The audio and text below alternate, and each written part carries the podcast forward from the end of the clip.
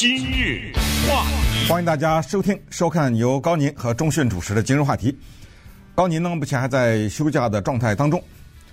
昨天我在翻阅网上的一些媒体啊，我就被《纽约时报》网站上的一张图画所吸引。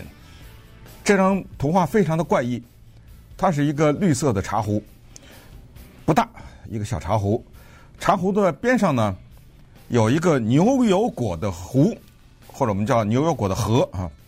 那吃过牛油果的人都知道，牛油果的核啊，巨大无比，呈咖啡色。这个茶壶呢，肚子上有一个牛油果的核凸出来，非常的光滑啊。这茶壶也很漂亮，牛油果的颜色，呃，绿绿的。这什么东西啊？我就进去看了一下，哦，才知道原来是在星期三的时候呢，有一个新的人工智能的技术啊，经过革新，来向世人展示它的成就的这么一个东西。我每次看到人工智能相关的话题呢，有的时候就觉得有点不可抗拒。我的这种对人工智能的关注，其实最早就来自于下棋，因为当人工智能成功的攻下了人类棋类的最后一个堡垒，就是围棋。攻下这个以后呢，他告诉了我们人类很多的我们之前可能想不到的一些东西。那么概括一句话，就是我们到现在为止，几乎每个人都知道，人工智能产生于人类，高于人类，最终。它一定会超越人类，当然能不能消灭人类，那个留给科幻小说作家们去思考吧。所以我想利用今天这段时间呢，聊聊这个事儿，因为这篇文章本身也不长，说了一些事情呢，可能跟我们老百姓的日常生活现在可能暂时没什么关系，以后是百分之一万的有关系。但是看到这种文章，我也就产生一些遐想。这瞎想呢，可能到最后是瞎想哈，就想聊聊这件事儿。那么我们先看看这张图是怎么回事儿。这个图呢是人工智能创作的艺术作品，它不是任何一个人脑子里想出来的。如果我们给这个地球上的画家一个指令，我指的是百万、千万、上亿啊，随便你说，这些画家一个同样的一个指令说。请你给我设计一个像是牛油果这样的茶壶。我真的不知道有多少艺术家能想出来机器人想出来的这个造型。如果你好奇的话，当然现在此时此刻呢，在华语电视的屏幕上你是可以看到的。你好奇的话，你可以到 Google 上面去搜索一下，你就打一个 Teapot 茶壶。嗯，再打一个 avocado，我不知道多少艺术家能想出这个来，但是你可以想象，他们的脑子里想出来的那个图形一定是不一样的。在礼拜三的时候公布这一个成果的公司呢，叫 OpenAI，没有中文翻译啊，我就直接把它翻译成“敞开的人工智能”。呃，但是当你了解了它设计后，我就觉得它应该改名叫 Not OpenAI，因为它的这个技术。决定暂时不向大众公开，因为这个技术背后隐藏着很大的副作用。你现在可以稍微想想，电脑的这个设计有什么副作用？然后呢，他谁投的钱呢？是一家大家都很熟的公司，叫 Microsoft，微软公司放了十亿美元投资在这家公司上。他研究的是什么东西呢？研究的就是人工智能最尖端的一个技术之一。因为人工智能要攻克的领域那是太多了，包括我们经常提到的什么无人驾驶汽车啊什么之类的，或者叫做自动驾驶汽车，它要攻克的就是人工智能在语言和图像之间建立联系。这个建立联系不是我们现在说的说汽车，然后它就冰给你调出一个汽车图画来，说是苹果，它给你调出一个苹果，这个早就解决了。他要建立的语言和图像的关系是一个创造的过程，这个就是一个飞跃了。怎么一个创造的过程呢？就是我提出一个想法来，可是我作为人，我完全不知道怎么来实现和完成这个想法，由你来完成。举例来说，就是刚才说的牛油果的这个啊，第一个例子就是人工呢下了一个指令，这个指令怎么下呢？有两种方式，一种是打字，我把一串字或者一个句子输到你的大脑当中，这个大脑是带引号的啊，就是人工智能的大脑当中。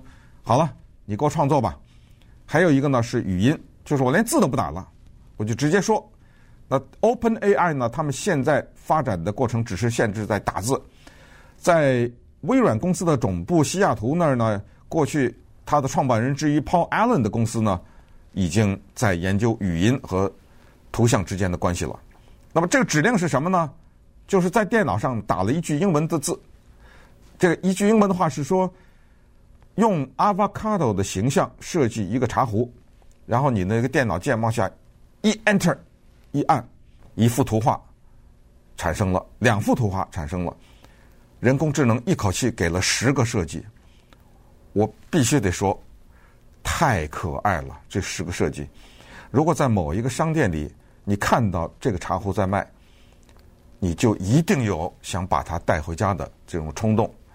但是我接下来的思考是这样的，是说这个跟当年我说下棋是一样的，因为当时下棋的冲击太大。我记得我当时用了整整一个今日话题的一集的一整整一个小时在聊这个事情，那就是让你感慨的是这样的，那个牛油果。的茶壶画的之逼真呢、如果要用一个普通的活人来画的话呢，首先咱们看看经过什么样一些过程啊。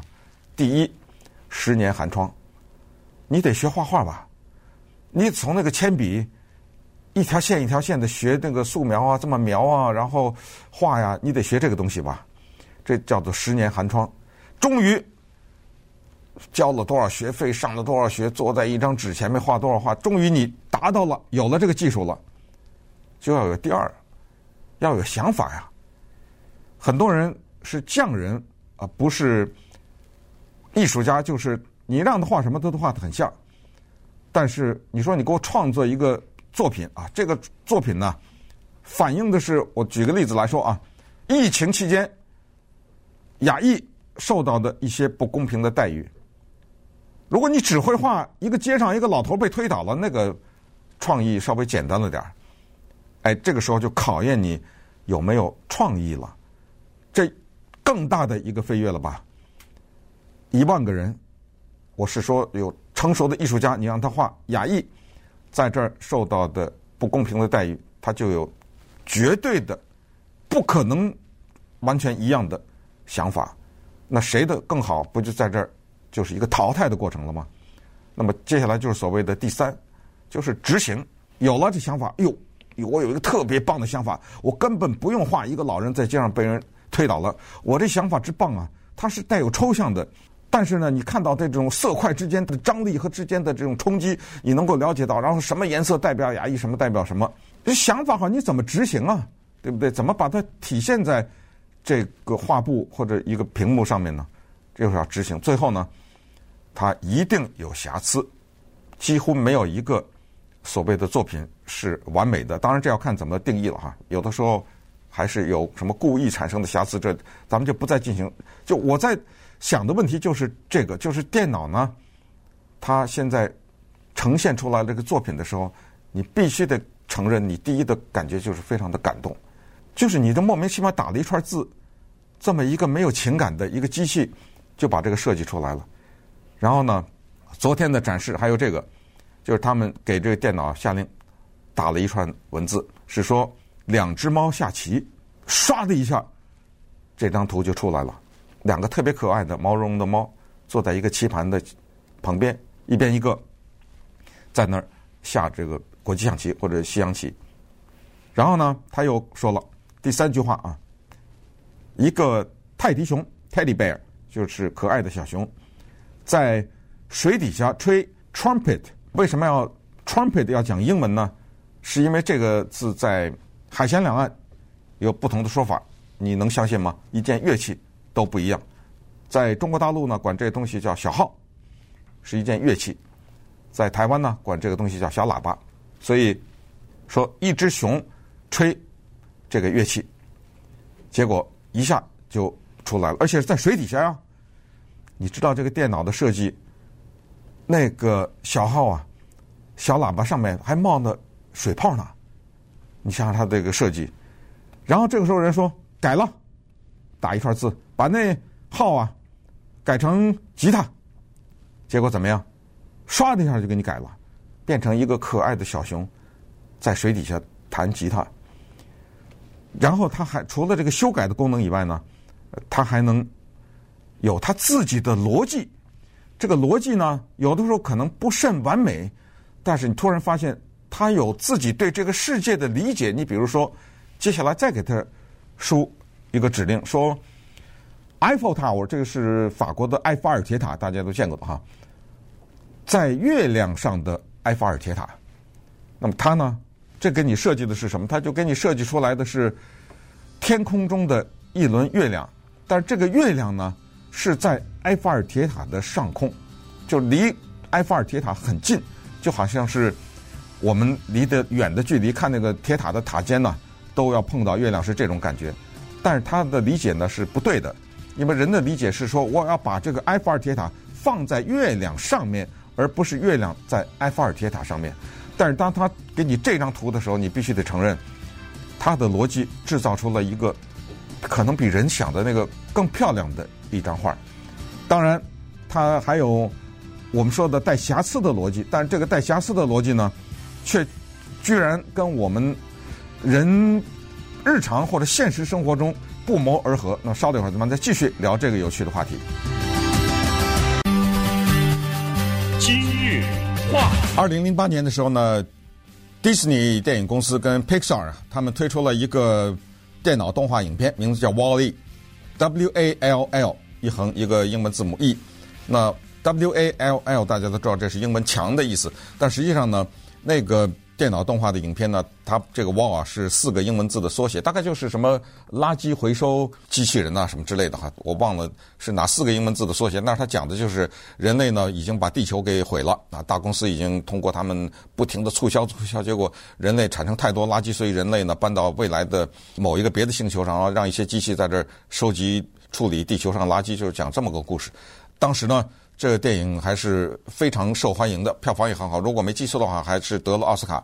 后来呢，就产生了 Wall-E 的所谓现象哈，很多人就觉得，哎呦，这个挺不得了的哈，这是关注人类的未来。所以为什么要提这个二零零八年迪士尼的电影呢？就是因为刚才说的这个设计的人工智能呢，采取了它的名字的一部分，同时也采取了西班牙著名的超现实主义画家萨尔巴多·达利的名字。你看，Wall-E 达利。啊，所以他们 OpenAI 这家公司设计的这个程序呢，这个机器人名字就叫 DALL-E 啊，D A L L，然后 E，用这个名字向那个迪士尼的电影和向西班牙的画家表示致敬。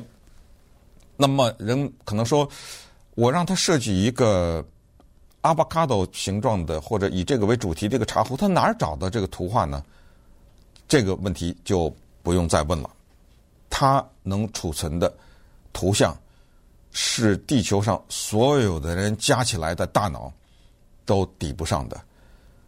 机器人它别的不会，让它储存东西，它储存多呀，对不对？还用下棋举例，这世界上顶尖的棋手脑子里能存多少盘棋啊？上千，他那个是百万呢，怎么比啊？对不对？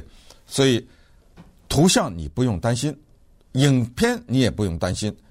只要你给我足够的储存的空间，我就能把它储存起来，而且我永远不会忘记。而且你让我拿哪一张，我拿哪一张是按秒钟计算的。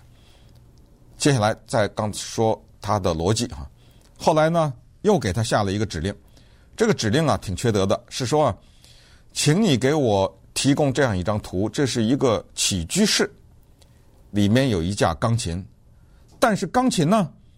下边是沙子，所以叫做沙子上面的钢琴，在一个起居室里面。他唰的一下就提供了一张图画。这张图画呢，是一个尚未建造完成的这么一个房子，像是一个建筑工地，一个房子没盖完，地上呢还有很多沙子，然后上面呢放了一架钢琴，钢琴也是脏脏的这种哈，因为建筑工地嘛，不是很干净的地方，这个让人觉得有点想笑，但是又觉得这里面。突然觉得有点可怕，就是他有了逻辑，他理解沙子和起居室是不应该并存的，因为它的里面储存了我不知道上亿啊，还多少个图像和概念。这个概念就是从来不会有一个起居室里面有沙子和钢琴，这是乱的组合。所以按照他的理解，就是哦，那这个房子一定还没盖完呢。这是不是会把你吓死啊？他已经有思维，而且他这个思维是符合人的正常的逻辑的。你给他一个反逻辑的这样一个思维，他不听呢。那么这个时候呢，人只好再加一句话，就是说，我想有一个海滩的感觉。哦，他明白了。他再提供第二张图的时候，已经修改了，漂漂亮亮的一个起居室里面有沙子，沙子上面有一架钢琴。是为了制造这种海滩的感觉。那说到这儿呢，我就想多两句了。这个时候我就开始遐想了。我说这才是第一步，绝对的第一步啊！而且小小的一步，你听说这儿给个指令，什么画张画，好像没什么大不了的。你再往下想呢，现在是我给你一个指令，让你设计一个什么什么形状的什么什么茶壶或者什么一个杯子，这是一个具体的指令。下一步是什么？下一步就是他对人类的设计的冲击啊！就是说，呃，最近我有些想法哈，但是我不知道该怎么表现。你帮我设计一个最近亚裔受到歧视，怎么能够图画表示这个？我这可没给他任何具体的东西啊！我连一条街我都没给他呀！可是，在他的记忆当中，有新闻报道文字。成千上万的这种报道，各种语言的，咱们先拿英文来说，有各种各样的图画，有各种各样的跟歧视这个字有关系的人类有史以来的所有的构思，包括南非啊什么这里，你想吧，这样的图画，它就能够把它合成一个设计。这个设计我不知道会是什么样子，但是一定是跟人的脑子想出来的不一样的。它的创意到达什么程度？咱就不知道了。再往上想，还有更可怕的想法。我这些想法，我希望能够实现哈。现在的人不是手机吗？不是一天到晚自拍吗？不是一天到晚拍视频吗？这个视频就是别人呢，我自己啊，呃，讲话呀、吃饭呐，包括怎么样。我们现在不是在收集五月的亚裔传统乐的故事吗？很多人不是受到了我们的启发，把这些故事对着镜头，不就都录下来了吗？录下来不储储存在你的手机里头了吗？如果有朝一日，人的想法再往前推进一点，就鼓励所有现在活着的人，对着你的手机用视频讲各种各样的故事。我叫什么名字？哎，我现在在吃饭。现在是二零二二年四月多少号？我现在在走在一条街上，我们准备去家里去这个地方旅游。啊、呃，我的爸爸妈妈呢，当时是这样的，呃，把我带到美国来的时候我多大？然后我的爸爸妈妈常跟我讲，你就啰里啰嗦啰嗦，每天就录这个，目的是干什么呢？我相信有一天，当这个人不在这个世界上的时候，他的后人可以跟他对话，而这个对话呢，是由人工智能完成的，比如说。奶奶，或者说爷爷，哎，当时你们当时对这个问题，你们是怎么看的？这个时候，他就会看到爷爷的样子、嘴型，而且是有问必答，不是答非所问。随时的对话，爷爷你好，那边的爷爷说你好，怎么样啊？今天干什么了？哦，今天去上学。今天老师呃跟我说了什么？这个我什么不懂？哦，嗨，爷爷说那你是什么？有没有这可能呢？反正电脑是这么说的，只要你给我这个东西，我就能够把它变成叫做 interactive，就是能够啊互动，哎，这个中文字叫互动，它就可能是变成这样。那么有一天呢，人类就可以对这个机器产生感情。这个呢，不是我乱讲啊，有个电影叫《Her》，H-E-R，Walking Phoenix 跟 Scarlett Johansson 演的。Scarlett Johansson 没有出现在电影的屏幕上，只有声音，就是一个孤独的男人 Walking Phoenix，好像在上海拍的，爱上了他手机里的那个声音，就是 Siri 啊，苹果也有，好，Google 也有，现在有呃很多的，我们知道人和机器已经对话了。Hey Google，Are you happy today？啊，你今天高兴吗？哎，Google 就会给你一个回答，Siri 也是这样，但是你再往下想。当他收集到了足够的资料的时候，数以亿计的资料的时候，有一天晚上你很孤独，你躺在床上，Walking Phoenix 就这么做的，你会说：“我今天很忧郁，发现有点难睡觉，我就想啊，咱们俩聊聊好吗？”这时候就听到一个亲切的女人的声音，或者一个温柔的男生：“好啊，你先想聊点什么？”接下来我就不再填空了，他绝对能够达到，那么我们就会和他产生感情。那很多人马上就想往稍微低了，那性的问题怎么解决？你放心，这问题不是一个机器要负责的问题，而是人类的孤独。如果你看到美国的记者呀对妓女的采访，你会惊奇的发现，很多妓女说有一些嫖客，他找到我们的时候呢。付钱，说：“我只想和你讲话。”这个在 Woody Allen 的电影，在无数的文学作品，包括《麦田的捕手》（Catcher in the Rye），一个男青年、男孩子找个妓女，他都说：“我付钱给你，我只想和你讲话。”那么这个时候，这个机器不就是完成了吗？他的能力不比那个妓女强一万倍啊！妓女掌握的知识。妓女的情感的表达哪比得了机器呀？对不对？如果你的动机并不是要有肉体的接触的话，今天我讲多了哈，只是因为我看到这么一个报道，让我浮想联翩。那么接下来呢，就是告诉大家刚才说的为什么它不对外公开，暂时，但是对外公开只是一个时间的问题，因为你 Open AI 不对外公开，别人会对外公开，那就是有一些别有用心的人。会用它来制造大量的假新闻、假图片、假视频，而且是无比的逼真，让一些头脑不清楚的人相信。他啪的一下在网上发了一个视频，就是一个当今还活着的一个政治人物，在一大群人面前在讲话，嘴也是在那动，口型也能跟你对上，因为这个技术解决问题很简单，但是讲的全是。胡说八道啊，全都是跟他实际讲的没关系。你远在千里之外，你搞不清状况，你是不是对这个人产生了很大的误解和偏见，甚至是仇恨呢？再有了，现在发现，在人类的有文字记载的过程当中，以及后来有图片、有视频，尤其是有了网络的记载当中呢，有大量的对女性的偏见。咱还不说对黑人、对有色人种，咱不说，就说女性，因为这次是 OpenAI 他们发现的。